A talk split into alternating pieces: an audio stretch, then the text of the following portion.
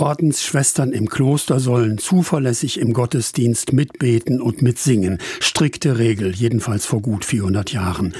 Aber wenn es draußen vor der Klosterpforte doch so viel Not gibt, einfach weiterbeten und der liebe Gott wird schon helfen? Der Priester Vincent von Paul hat den Nonnen auf diese Frage so geantwortet. Ihr dient Jesus Christus in der Gestalt der Armen. Wenn eine Schwester zehnmal am Tag die Kranken besucht, dann wird sie zehnmal am Tag Gott treffen. Dient den armen Kindern, so werdet ihr Gott finden. Wenn ihr dazu das Gebet und die heilige Messe verlasst, verliert ihr nichts, da es dasselbe bedeutet wie zu Gott zu gehen.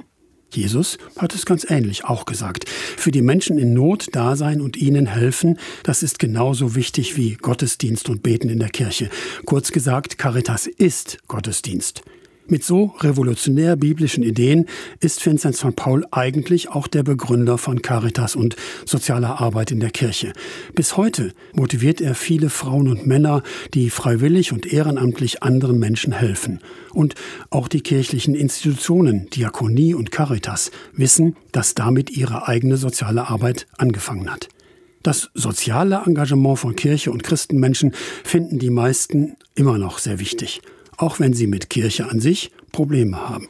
Auch deswegen fließen staatliche und öffentliche Gelder in kirchliche Einrichtungen und Aktivitäten. Viel Steuergeld für Kitas und Kinderheime, für Caritas und Beratung.